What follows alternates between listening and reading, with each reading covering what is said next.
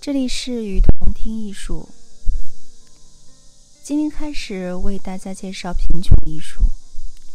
贫穷艺术分为九期，今天是第一期。花岗岩与蔬菜的精神力量。我们今天为大家介绍两位艺术家，第一位是乔凡尼·安塞莫。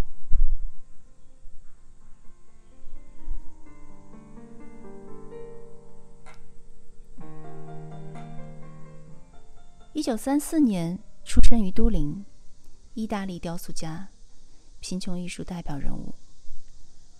乔凡尼·安塞尔莫经常使用非传统雕塑的材料，例如花岗岩、铁、棉花、蔬菜等进行创作。安塞尔莫从来没有受到过艺术教育，他是自学成才。从1969年起，他成为打破强加的文化制度、文化促进运动的主要艺术家之一。1968年举办的第一次个人作品展览，同年加入了被称为“贫穷艺术”的意大利艺术运动。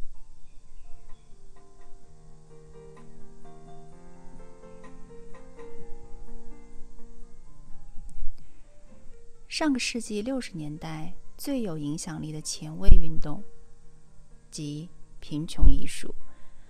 他的主要作品通过多种元素寻求能量之间的平衡与张力，直观地再现了生命的周期、人类在自然和宇宙中的位置。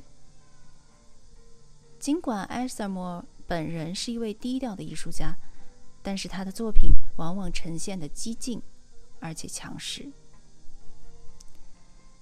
他的环境造型装置作品采用花岗岩为原料，把岩石作为重量的象征，并用很脆弱和易腐蚀的材料来保持这些岩石的平衡。他也利用体积更大的作品来展示艺术和生活的脆弱的平衡，并表明我。世界、事物、生命，我们是起作用的力量，主要是不让这些力量僵化。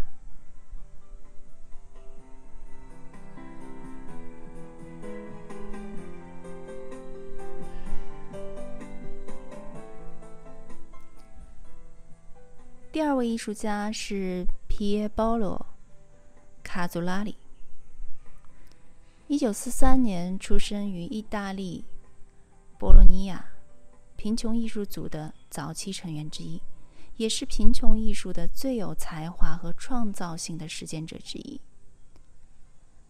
他经常使用有机材料，例如火、盐、烟草、青苔、木材、烟叶、黄油，以及铅和霓虹灯这些介于。有机与无机之间，液态与固态之间，重与轻之间，以及不同程度的柔韧性之间，使这些本无生命的材料转变出强烈的精神力量。这些材料最终形成的是沉思，而不是概念。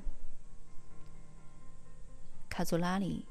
从早期开发了几种对比性的交互元素，到后来关注艺术家本人参与日常活动时的样子，以至于最终广扩大到更为复杂和深奥的哲学项目。